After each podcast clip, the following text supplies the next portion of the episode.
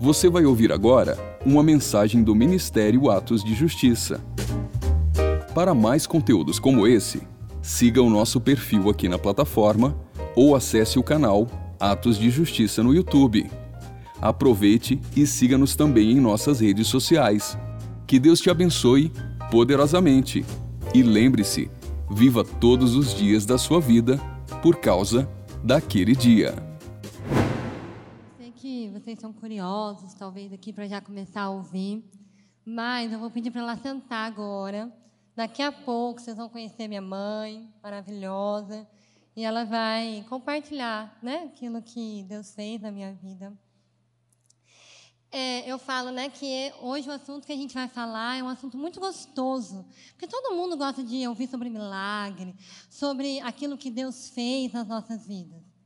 A gente gosta de ouvir que Deus faz o impossível. É gostoso ouvir isso. Mas, além de ouvir a minha história, aquilo que Deus fez comigo, talvez você já me viu passando, porque na igreja, não sei se você já reparou, mas eu tenho uma cicatriz aqui no pescoço. Talvez você já deve ter olhado, às vezes não teve coragem de me perguntar e deve ter ficado pensando: o que será que aconteceu? Mas hoje nós vamos contar sobre isso.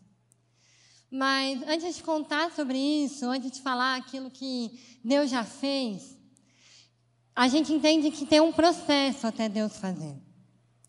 Então hoje, a ministração é sim sobre aquilo que Deus fez em mim, mas é o processo do milagre. Porque nós muitas vezes sabemos que não é de um dia para um outro. Que existem muitas fases até que ele aconteça. Para a gente começar a falar, eu falei, ah, eu vou falar já de mim. Deus, o que, que eu vou falar no sábado, né? E ele falou, Kátia, na Bíblia tem tantas histórias sobre milagre. E aí eu comecei a ler, comecei a pesquisar. E existe alguém chamada Ana. Não sei se todos aqui conhecem, mas a gente vai ler a história dela. Para a gente falar de Ana, é, ou por que eu decidi falar sobre ela hoje, é porque os processos que ela viveu são muito parecidos com o processo que minha mãe e meu pai passaram. É, quando eu falo que nós não vamos ler ou falar agora meu testemunho, é porque eu vou falar sobre cada processo e quando a minha mãe for ministrar aqui e falar a história, vocês vão conseguir claramente ver cada fase dele acontecendo. Então, nós vamos falar sobre Ana. Eu vou dar uma introdução sobre ela, muito simples. Ana, ela era casada, não vou falar, vou ler aqui o nome dele, que é um nome difícil. Eucana. Ela era casada, ela não podia ter filhos, e por muitos anos foi assim, né? Naquela época, ela teve uma ideia, falou para o marido dela assim: olha, eu acho melhor você se casar novamente com uma outra pessoa, porque eu não vou poder te dar filho, né? Eu tenho uma infertilidade. Então, ele se casou e nesse meio tempo com uma outra pessoa e teve filhos também. E nós vamos ler agora sobre a história deles em 1 Samuel 1, 1 ao diante. Então você pode deixar aberto que a gente vai ler vários capítulos deles hoje.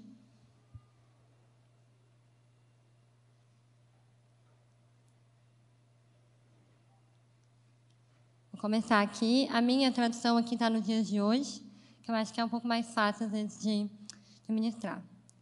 Havia um homem da tribo de Efraim chamado Eucana, que vivia na cidade de Ramá, na região montanhosa de Efraim.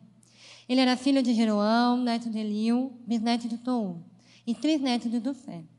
Eucana tinha duas mulheres, Ana e Penina. Penina tinha filhos, porém Ana não tinha. Todos os anos, Eucana saía da sua cidade e a Siló, a fim de adorar e oferecer sacrifícios ao Senhor Todo-Poderoso. Ofine e Finéias, os filhos de Eli, eram sacerdotes do Senhor Deus em Siló. E cada vez que Eucana oferecia o seu sacrifício, ele dava uma parte para Penina e outra parte para todos os seus filhos e filhas. Mas, para Ana, ele dava duas vezes mais. E Eucana o amava muito, embora o Senhor não permitisse que ela estivesse filha.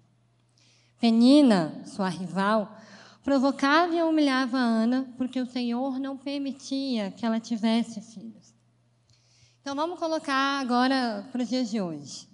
Ana já tinha que lidar que ela era estéril, né? Que ela tinha um problema de infertilidade.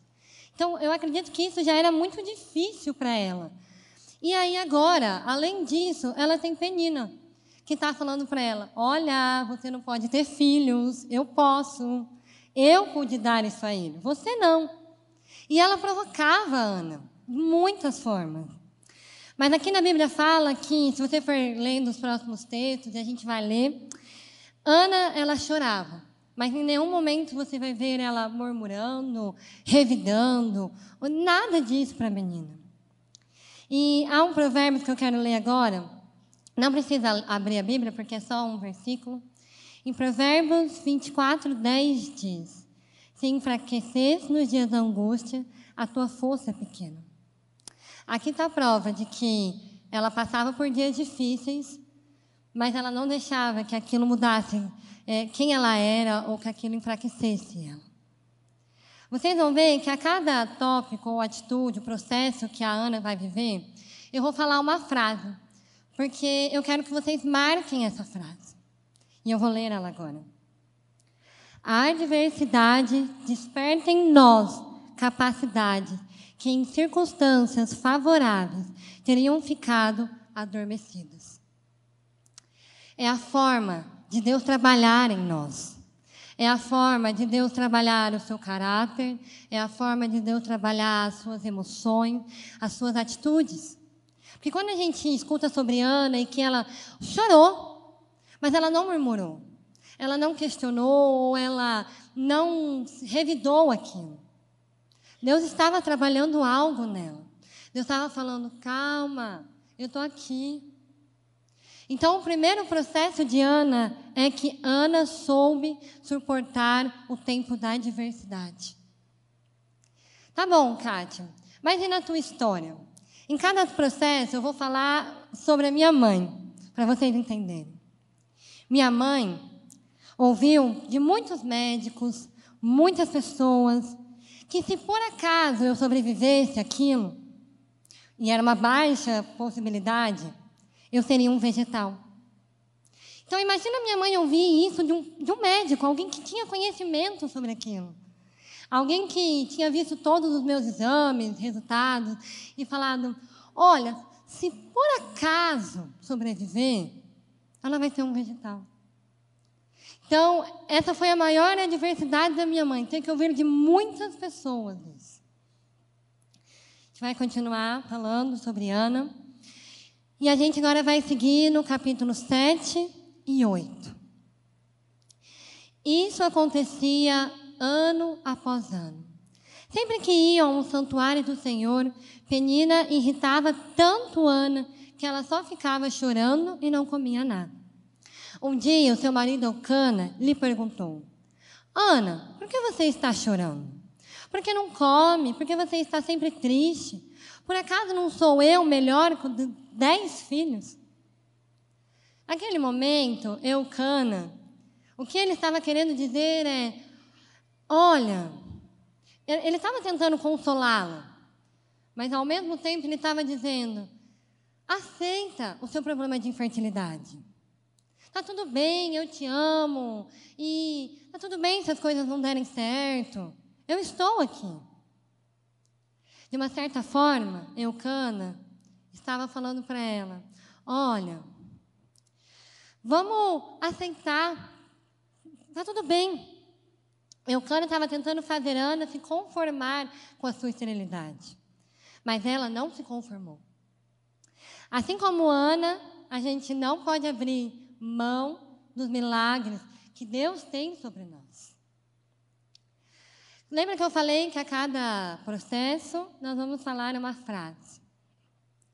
Aceitar o conformismo, o comodismo, de não ter que decidir, esperando o acaso da vida, é o que faz a diferença entre o que você vai ser e o que você terá que aceitar ser. Com Deus, nós temos a convicção de que nós podemos fazer o impossível no tempo dele, mas nós podemos fazer e alcançar o impossível com ele. E Ana tinha essa convicção dentro dela. Eu acho que, a Bíblia não diz, mas acho que ela olhou para Eucana e falou: Olha, você pode estar falando tudo isso para mim aceitar que eu sou estéreo, mas eu tenho um Deus e Deus pode mudar a minha história. Então, o segundo processo de Ana foi: Ana não se conformou com a situação.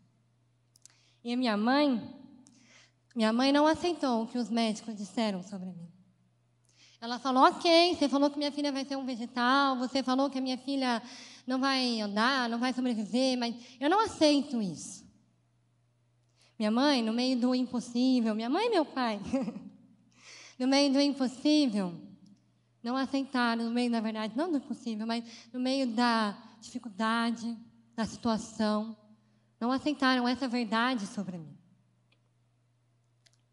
A gente vai ler 1 Samuel 9 e 11. Vocês vão ver que o que eu vou falar aqui vai ser um pouco rápido, porque eu quero dar tempo para a gente falar sobre o milagre. Em 1 Samuel 9 a 11. Certa vez eles estavam em Siló e tinham acabado de comer. Eli, o sacerdote, estava sentado na sua cadeira na porta da tenda sagrada. Ali Ana se levantou aflita e chorando muito orou ao Senhor. E fez essa promessa solene.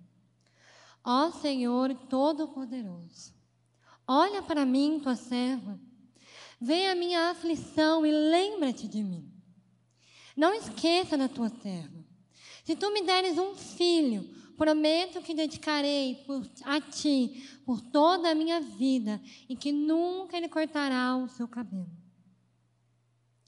Ana, em meio a tudo isso, se levantou. Quem se prostra diante de Deus, não se prostra diante da adversidade. Deus não fala com seus filhos enquanto eles estão prostrados diante da adversidade. Porque Deus disse a Ezequiel: Filho do homem, ponte-te em pé e falarei contigo.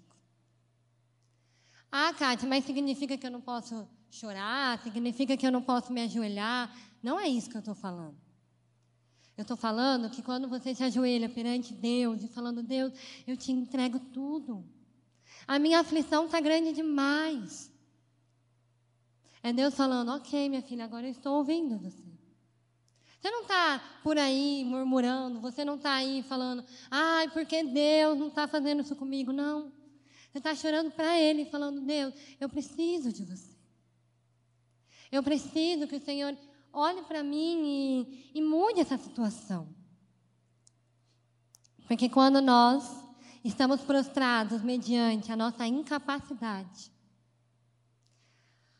o que eu vou te falar hoje é para você primeiro respirar bem fundo.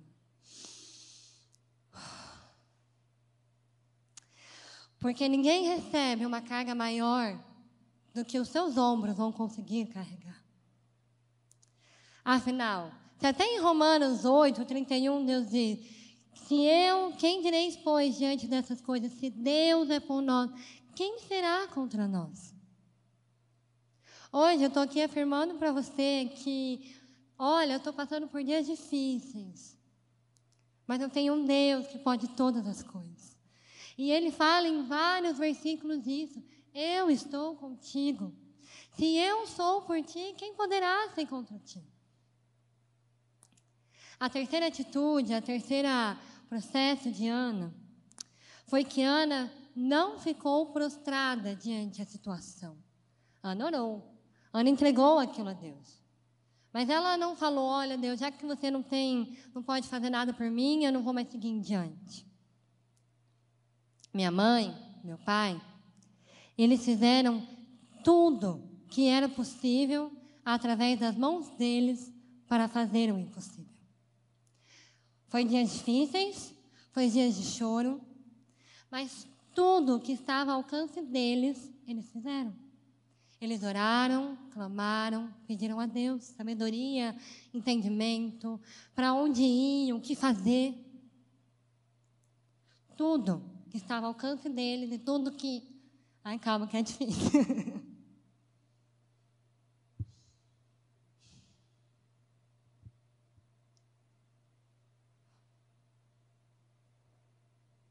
Isso aconteceu há muito tempo, mas isso ainda mexe muito comigo. Não porque é uma dificuldade minha ou nada disso, mas é porque eu tenho convicção daquilo que Deus fez em mim. E por isso que muitas vezes eu vou falar para vocês, eu até brinquei com o Hendrick, né? Falei, nossa, eu estou muito nervosa eh, para ministrar hoje. Porque eu tenho certeza daquilo que Deus fez em mim e é isso que eu quero passar hoje. Não é para eu me glorificar, para você falar, nossa, olha a Kátia. Não, não é para nada disso. Vamos continuar lendo aqui. Em 1 Samuel 1, 12. Ana continuou orando ao Senhor durante tanto tempo que Eli começou a prestar atenção nela. E notou que os seus lábios se mexiam, porém não saía nenhum som. Ana estava orando em silêncio, mas Eli pensou que ela estava bêbada. 14. Até então, até quando você vai ficar embriagada? Veja se para de beber. Versículo 15. Senhor, ela respondeu, eu não estou bêbada. Eu não bebi nem vinho, nem cerveja. Estou desesperada e eu estava orando, contando a minha aflição ao Senhor. Não pense que eu sou uma mulher sem moral. Eu estava orando daquele jeito porque eu sou muito infeliz e sofredora. Então, não bastava que ela já tinha Penina falando na orelha dela que ela não podia ter filhos. Eli, para quem não sabe, era o pastor daquela igreja. Então, agora a Ana tinha o seu pastor falando que ela estava bêbada, que ela estava caluniando. Como pode ela estar ali desesperada, chorando? Ele olhou para ela e não viu aquilo. Ana soube distinguir entre a atitude do sacerdote e a posição do sacerdote. Tanto até que ela chama de meu Senhor. E isso foi determinante para o seu milagre, porque ela podia ter olhado para ele e falado um monte para ele. Fala, nossa, eu estou aqui sofrendo, chorando, porque ela fala isso, né? E você está aqui falando besteira sobre mim, sobre o que eu estou passando. Quando eu falo que isso, eu acho que fez a chave virar para a história de Ana, é porque ela teve, ela venceu todas as oposições e calúnias que, que o próprio pastor falou sobre ela. Meu pai, minha mãe. minha mãe precisou muitas vezes declarar sobre mim quando muitos não acreditavam mais. Quantas vezes eu acredito que ela estava orando e chorando, e as pessoas passavam em volta e falavam: Nossa, ela está orando chorando tanto, mas a gente, olhando toda a situação, é quase impossível dessa situação mudar. Eu imagino quantas pessoas a questionaram. Olha, eu sei que você está orando, você está acreditando no milagre, mas pode ser que ele não venha. E eu imagino quantos talvez eles escutaram sobre isso. Talvez pessoas que, ou talvez não falaram, mas olhavam toda a situação e pensavam: nossa, quase impossível isso, hein? Em 1 Samuel 1, 17 e 21, e eu vou encerrar um pouco essa parte, depois eu vou chamar minha mãe. Então Eli disse: Vá em paz que o Senhor de Israel lhe deu o que você pediu. Que o Senhor sempre pense bem de mim, respondeu ela. E saiu. Então ela comeu alguma coisa e já não estava tão triste. Na manhã seguinte, Eucana e sua família se levantaram cedo e adoraram a Deus. Ó Senhor. E aí voltaram para casa em Ramá. Eucana teve relações com sua esposa Ana e o Senhor respondeu à oração dela. Ela ficou grávida e no tempo certo deu à luz a um filho, pôs nele o nome de Samuel e explicou: Eu pedi esse filho a Deus, o Senhor. Eucana e sua família foram a Siló para oferecer ao Senhor o sacrifício anual e o sacrifício especial que ele havia prometido. Se a Ana tivesse falado tudo o que ela queria para Eli, talvez ele não teria abençoado ela. Eli, naquele momento, foi usado para Deus para declarar algo sobre Ana. A humildade de Ana. Deus olhou para a humildade de Ana e falou: Filha, amém. Ana, ela recebeu o seu milagre. Ana recebeu aquilo que ela mais queria, que foi o seu filho. Porque foi através da boca de Eli que foi liberada a palavra de bênção sobre ela. Ana foi humilde em sua resposta com ele. E isso fez com que tua história fosse transformada a partir daquele momento. Precisamos aprender a lidar com as nossas situações, assim como Ana. Porque eu já falei, não aqui, mas para várias pessoas. Muitas vezes é quando a gente chega no nosso limite que Deus às vezes chega, que Deus às vezes não, que Deus chega com milagre. É quando a gente acha que tudo está perdido, que Deus não escuta, que Ele vem com a palavra, que Ele vem com a resposta. Que o mesmo Deus que mudou a história de Ana lá atrás, que mudou a minha história hoje, Ele está aqui. E se você acredita, como eu falei, na Bíblia fala vários relatos sobre milagres. E esses relatos são para te lembrar de que Ele faz. Agora eu quero chamar minha mãe aqui. Se quiserem bater palma para ela, ela vai ficar um pouco constrangida, mas ela vem.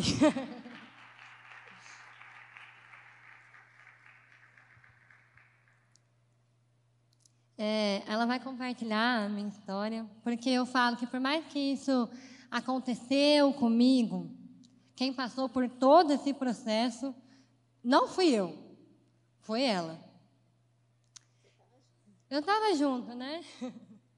Mas foi ela que passou por isso. Por mais que essa história mudou quem eu seria ali em diante, mas todos esses cinco processos, quem passou por ela. Então, ela vai falar. É, e hoje a gente vai fazer um pouquinho diferente, a gente até combinou. Nós vamos deixar um microfone para vocês. E conforme ela for falando, se vocês se sentirem, querem perguntar alguma coisa, sintam-se à vontade.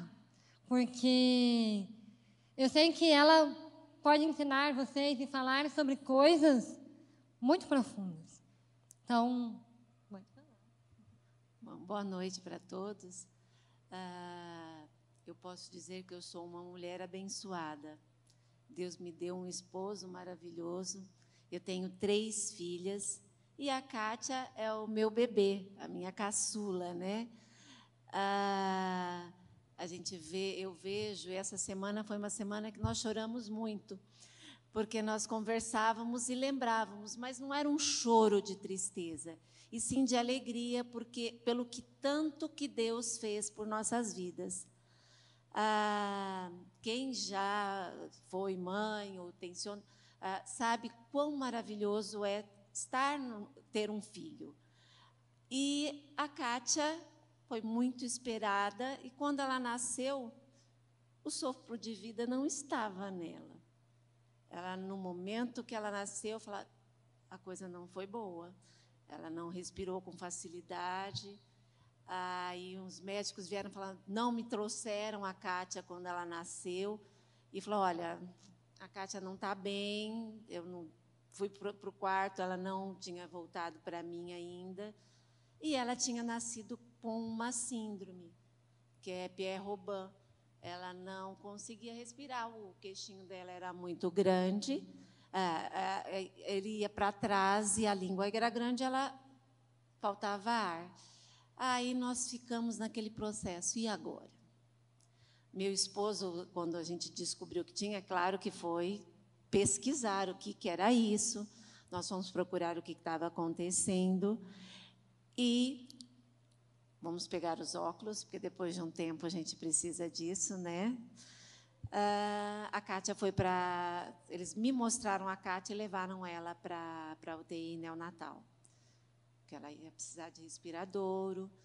E a gente ficou assim durante uh, alguns dias questionando o que, que ia acontecer. Falou: olha, a Kátia vai ter que fazer uma cirurgia, porque ela não respirava. Eu sei que nós saímos do hospital com nós tivemos que ter respirador em casa, eu tinha o respirador em casa, e eles fizeram uma intervenção ah, nela, fixaram a língua dela com um botão, dizendo que isso ajudaria, que tinha na, na, nas, na, nos livros que isso estava acontecendo, mas isso não resolveu. Ela passou sete, depois que ela sete dias após isso, ela acabou com uma era muito forte essa dificuldade. Ela rasgou a linguinha. Aí a gente falou e agora? Eu tinha um balão de oxigênio em casa. O Wilson me assessorava, me ajudando. Não, vamos arranjar alguém para cuidar. Eu falei, você pode arranjar, mas eu não vou sair de perto.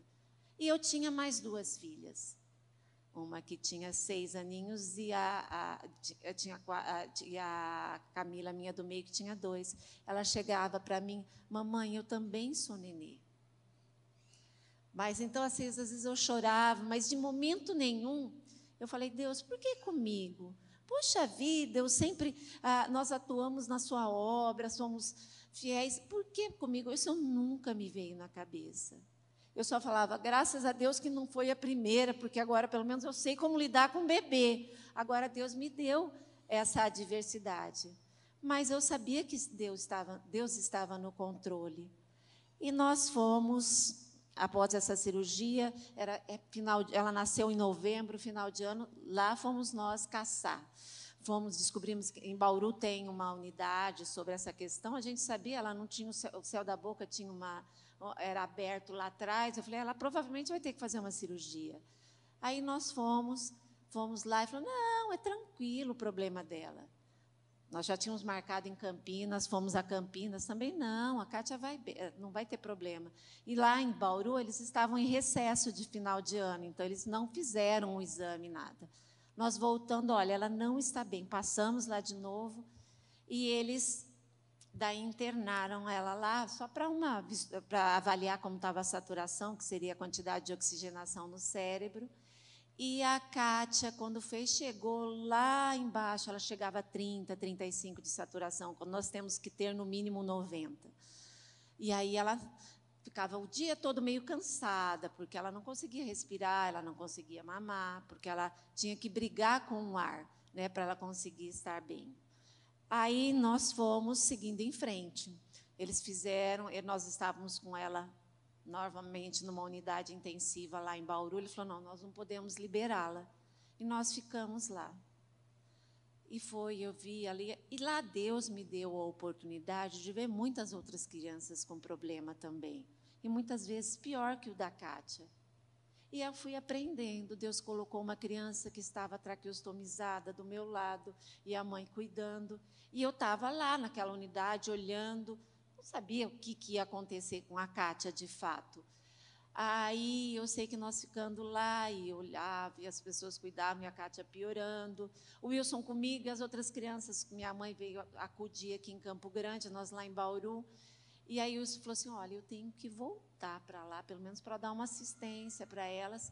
E daí, na noite que o Wilson voltou, eu estava dormindo na casa de, um, de uns amigos nossos, ah, ligaram para mim: olha, a Kátia piorou e ela foi para o centro cirúrgico. Daí, assim, foi, ah, corri para o hospital. E, assim, naquele dia eu tinha falado para Deus: Deus, porque a Kátia, mesmo com a dificuldade toda que ela tinha para respirar, ela sorria. Aí eu peguei e eles fui para o hospital. Eu falei, Deus, eu não sei o que o Senhor vai fazer, mas eu quero voltar a ver a minha filha sorrir. E foi o que, na madrugada, o Wilson já tinha viajado, eu fui para o hospital. Quando eles voltaram com a Kátia do centro cirúrgico e eu falei com ela, ela me deu um sorriso. Isso foi a certeza de que Deus estava comigo. A gente ia ter que passar por um processo? Ia. Mas Deus estava comigo. O que eu clamei, Ele me deu. ela sorriu para mim. Os outros dias foram fáceis? Não, não foram fáceis. Ela chorava, só que eu não ouvia, porque quando faz a traqueostomia, você não emite som. Ela era pequenininha, ela tinha três meses de idade. Então, eu chegava, às vezes a gente saía para almoçar, a hora que voltava para lá, às vezes ela estava chorando e ninguém estava vendo que ela estava chorando, porque ela não emitia som mais. Aí foi, foi indo, eles, ela melhorou, né, recuperou da, da, da cirurgia que ela havia feito, nós compramos equipamento, tinha que todo um processo para poder cuidar, porque se, a, se, o, se, o, equipamento entope, ela pode, ela ficaria sem ar novamente, seria um novo problema. Aí foi, ela fez a cirurgia e nós voltamos para casa. Só que daí ela voltou a sorrir. Nesse meio, antes a gente tinha que, ela não se alimentava, ela vomitava muito. A gente tinha que, eu pegava, na, dava comidinha conta gotas, catava o que ela derrubava para ver o que ela tinha tomado para ela chegar. Ela chegou a ter crise renal quando ela antes de fazer a tráqueo, justamente porque ela não conseguia se alimentar. Aí nós fomos, ela fez a cirurgia de traqueostomia, daí ela foi para frente. E nós nunca, em momento algum, ah, guardamos a, a Kátia na caixinha. Nós levávamos ela nos lugares, ela, nós levávamos ela para passear, por quê? Porque a Kátia era uma bênção na nossa vida. E Deus estava cuidando. Mesmo que a gente tinha as dificuldades, Deus estava cuidando. Mas foi fácil? Não, não foi fácil. Eu lembro que tinha um momento que ela sempre tinha muita secreção, porque era uma porta aberta para uma infecção. E ela estava em vias de ser internada. Aí a gente vê assim, o diabo muitas vezes coloca coisas para tentar nos reduzir a nossa fé. Aí a minha filha mais velha foi pegar um negócio na prateleira, caiu, quebrou o braço. Uma, uma adversidade. Aí, ok, passou Uns dias depois, a, a outra pequenininha, a, a, do meio, brincando no balanço, foi é, brincando com o primo, correndo em volta da casa, peia a cabeça no, no, na quina da, da porta, deu uma baita de uma cirurgia. Daí o priminho brincando com ela tacou o brinquedo bem na cirurgia. Daí criou aquele hematoma. Aí eu com a Kátia para ser internada, a Camila com a, a, a, cabecinha dela com o risco de ter que ser internada para ter que fazer uma pulsão, porque infeccionou. Mas Deus estava ali. Daí eu lembro que eu chorei, sem, clamei a Deus, falei: Deus, se é porque eu sou muito forte, diminui a minha força. Mas eu não estou aguentando. E Deus foi, naquele momento, conduzindo e ajudando. E Ele estava sempre presente, colocando pessoas na nossa na nossa vida também, nos orientando, nos ajudando. E a Kátia foi desenvolvendo. Ela, com. Daí, assim, a, a gente ia sempre a Bauru. Com um aninho, chegou a vez de. Ela já estava bem melhor, mais forte. A, a, depois de todo o processo que a gente teve que passar, e ela ia, foi a Bauru novamente para fazer a cirurgia para retirar a. para fazer o fechamento. Primeiro tiraram a tráqueo e ela ficou com um buraquinho. E ela se divertia com isso, ela punha a cabecinha na banheira para poder fazer borbulha com o buraquinho que ela tinha. Né? Então a gente foi tocando, Deus foi nos abençoando, e em momento algum a gente falou: ah, coitadinha, a Kátia vai ficar na caixinha de cristal porque nós temos que cuidar dela. Não, Deus nos deu uma criança. Bem, e aí chegou a vez da cirurgia, que era uma cirurgia muito complicada. Eles abririam todo o céu da boca dela para fazer o fechamento. E eu comecei a clamar e jejuar: Deus, livra ela. E a gente, como mãe, quer que tire o sofrimento. Ela já passou por muita coisa. Mas não era o propósito de Deus que ela fosse livrada dessa cirurgia. E na madrugada, eu estava com o Wilson lá em, em Bauru. Deus deu um sonho ao Wilson. Mostrou a Kátia como um vegetal e falou: o milagre que tinha que ser feito, eu já fiz. A sua filha é perfeita. E aí nós fomos ao centro cirúrgico. Uma cirurgia que era para durar duas horas, ela acordou, entrou seis horas da manhã, meio-dia, ela não tinha voltado do centro cirúrgico. Aí, mas Deus tinha dado tanta certeza de que eu estou no controle. Eu vou fazer o que tem que ser feito. E nós esperamos, nos chamaram, eram umas duas horas da tarde, eu lembro, eu falei, olha, teve uma pequena intercorrência, ela voltou para o centro cirúrgico. Teve uma hemorragia por conta da cirurgia e ela não está bem, teve que voltar para abrir de novo. Mesmo assim, Deus tinha prometido. Eu não tive dúvida que não ia dar certo. Porque Deus deu, dá uma paz que transcende o entendimento no coração da gente. Aí, lá foi a Kátia de novo para o centro cirúrgico. Daí ela foi e depois voltou para uma unidade intensiva, né? Porque tinha todo, duas vezes você abria uma cirurgia ou coisa assim, e a gente viu que ela estava lá e falou: ela tem que se alimentar para ir embora, e nós querendo ir embora. Aí ela, eu falei: dá sorvete para ela, porque é o que vai dar certo, mas a intensivista falou: uma criança, se eu der um sorvete desse com, com uma. tendo aspirado coisa para o pulmão. Aí eu falei: mas é o que ela toma. Ela tinha, refle, tinha refluxo, a única coisa que ela. Ela só comia comida fria, no período que ela teve, que ela vomitava muito. E é o que dava certo para ela se alimentar. Deram sorvete, ela foi melhorando e nós conseguimos correr atrás de um, já conhecíamos todo mundo lá no hospital, conseguimos, conseguimos liberação para ir embora hora que nós estávamos voltando de carro, ela começou e fazer aquele ovo, como ela fazia antes de fazer a, a tráqueo. E a médica antes tinha falado: olha, nós não vamos fazer a cirurgia completa, porque muitas vezes, quando a gente fecha tudo, a criança volta a ter problema. Eu falei: Deus, eu não aceito. O Senhor prometeu, o Senhor restaurou, agora nós temos que ir em frente. E nós tínhamos tido outros conhecimentos lá no hospital de pessoas que também eram Pierre Robin. E eu liguei para uma amiga que, que conheci lá e falei: olha, e ele já tinha feito a cirurgia. Falou: não, uns dois, três dias a criança fica com dificuldade, depois vai em frente. E a Kátia seguiu realmente em frente. Depois que ela tirou a tráqueo. Aí faz escola. Kátia ia para a escola. As crianças não entendiam muito a Kátia porque ela falava meio enrolada, atropelava, eu falava, Kátia, não atropela a língua.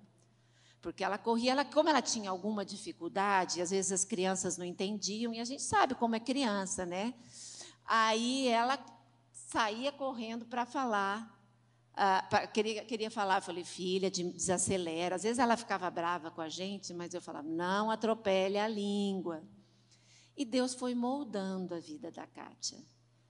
Deus foi colocando um coração, a, a, a, uma necessidade de ajudar as pessoas, tanto assim que ela até hoje odeia que alguém caçoe de alguém, né? Porque ela vive, vivenciou isso na pele, né? Às vezes as pessoas falavam, eu lembro uma vez que uma amiguinha dela na escola não foi caçoada, ela chegou, a professora me contando, a, que era mais amiguinha dela, falou assim, Pro, eu estou começando a entender, ouvir a Kátia.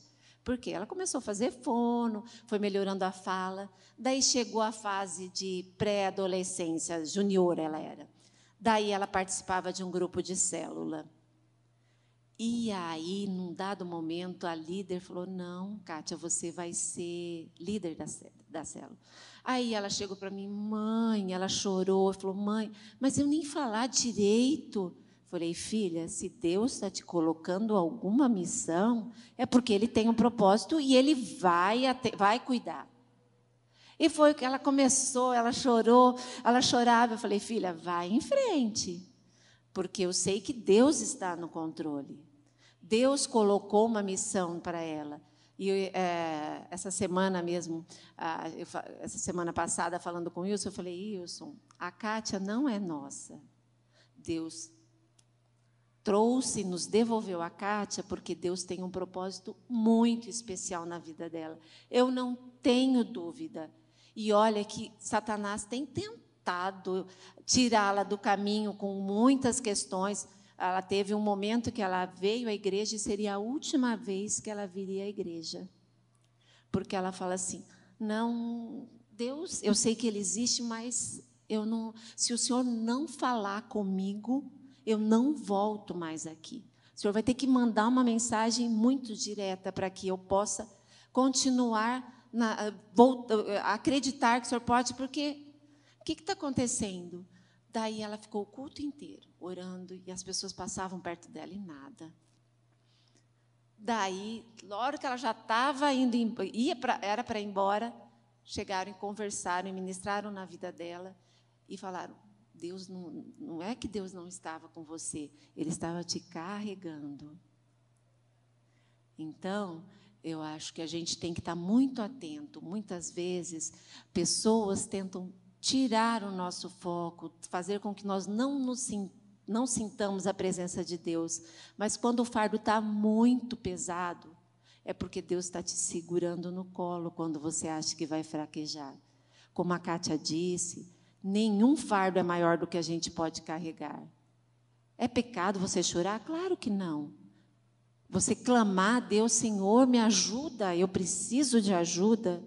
Pedir para seus amigos, para as pessoas orarem por você, não é fraqueza, é fortaleza. Nós precisamos de, uma, de multidões de pessoas clamando por nós, como nós estamos clamando pela, pela essa, esse problema que nós estamos tendo lá entre a Rússia e a Ucrânia. Deus está ouvindo nosso coração nossa, nossa palavra, porque nós estamos falando de coração e vai cuidar. Nem sempre a gente entende o que está acontecendo, mas a gente sabe que Ele está fazendo.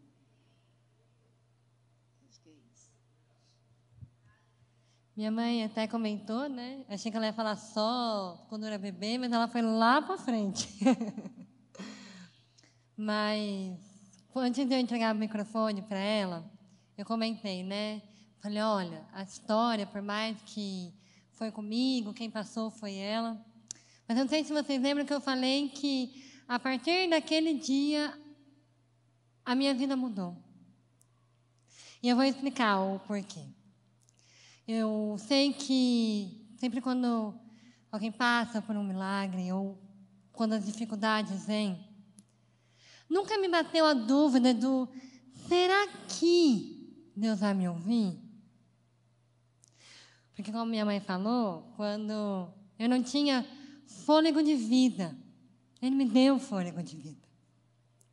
Quando eu chorava ou às vezes ficava sem ar, minha mãe, minha, minha mãe conta que ela tinha uma babá eletrônica que ficava no meu quarto. E para quem sabe, uma babá eletrônica, a função dela é fazer o barulho da criança para você saber se a criança acordou ou não. E quase enlouqueceu os pais. Mas nesse caso, não era quando a babá eletrônica fazia algum barulho que ela ouvia. Era quando não tinha barulho nenhum. Que eu acredito muito nisso, que Deus falava: Eita, acorda lá, que não está não tá, tá acontecendo alguma coisa. Não era quando tinha som, era quando não tinha.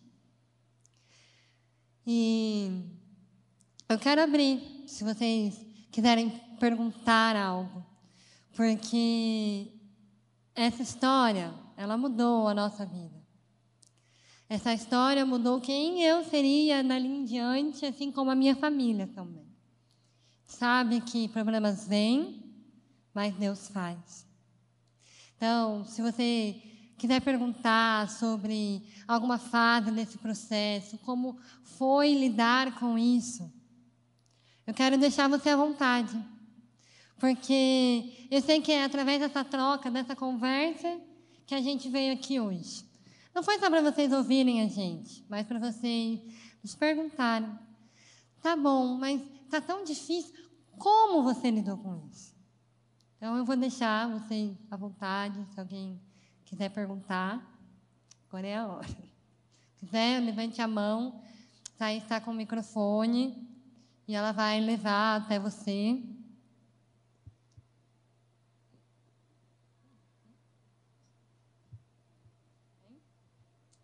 Amém. Acho que. Não sei se alguém quer perguntar. Não? Não? A gente quer orar por esse momento. Eu sei que talvez até acabou mais cedo do que normalmente acabaria o culto. Eu até imaginei que seria assim, mas a gente ter esse tempo de oração, de olhar as coisas difíceis que podem estar acontecendo e ver que Deus é um Deus do impossível. É Deus que faz. E Deus faz. Se você hoje está é, passando por alguma coisa, lembrou de alguém, venha então por essa pessoa, ore por essa pessoa. A gente vai deixar o culto meninos cantando. Vou ficar mais um tempo aqui e depois a gente vai orar por isso. Né?